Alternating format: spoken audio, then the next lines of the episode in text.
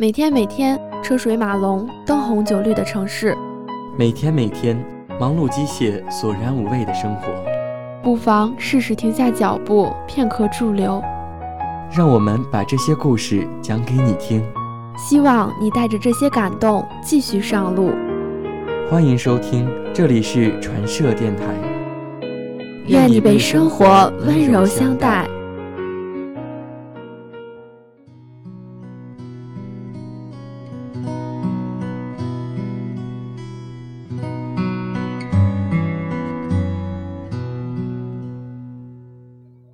半夜时分，我被屋外的响声吵醒了。我走到门外，看见父亲拿着猎枪站在台阶上。什么事，爸爸？我问道。野狗，孩子，一定是那只吃了我们的羊的野狗。父亲看着远处说：“欢迎收听，这里是散落时光。Hello，我是主播小不点，愿我的声音可以带给你温暖。”这篇文章的名字叫做《有些事男子汉不能做》，来自英国威廉·萨默塞特·毛姆。澳大利亚野狗的嚎叫在寂静的夜晚显得尖利而悠长，这深深的嚎叫正从两英里外的悬崖传到我们的房子。父亲举枪朝悬崖的方向一连放了几枪，听到枪声，他一定会被吓跑的。父亲说。第二天早上，我和父亲骑着马。沿着古老的山崖仔细搜寻着野狗的踪迹，突然，我看到了它。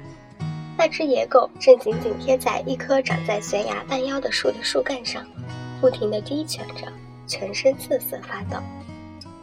看来，穷凶极恶的羊群杀手身处绝境时也知道害怕。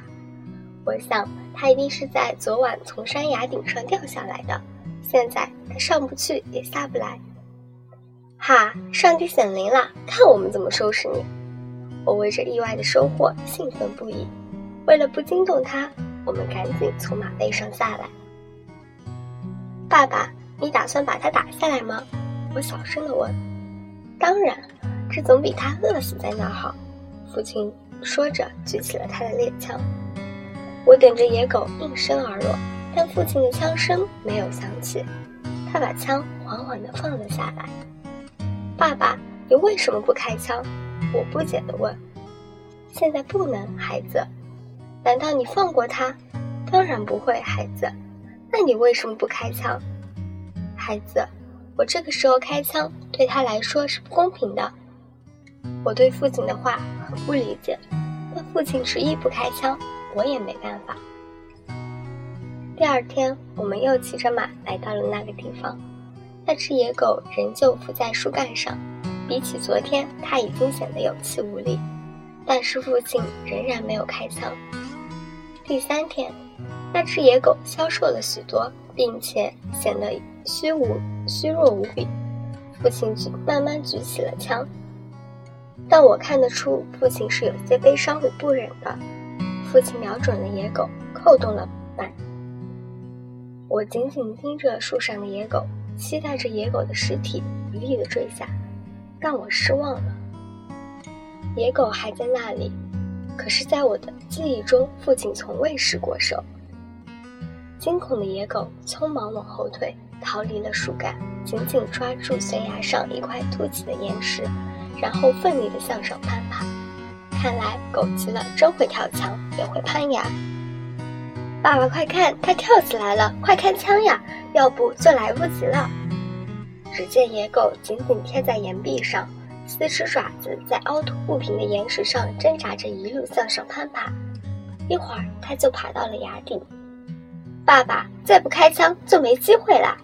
我急得直摇父亲的身体，但父亲仍然没有开枪。我眼巴巴地看着身体极度虚弱的野狗翻越崖顶，慢慢在我们的世界中消失。你白白放走了他！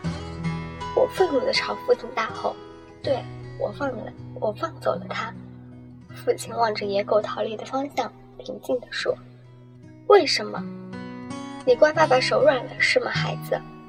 可是爸爸，你放他走，过不了几天，他又会回来吃我们的羊。”父亲看着野狗消失的方向，悠悠地说：“孩子。”如果你想成为一个真正的男子汉，有些事情是不能做的。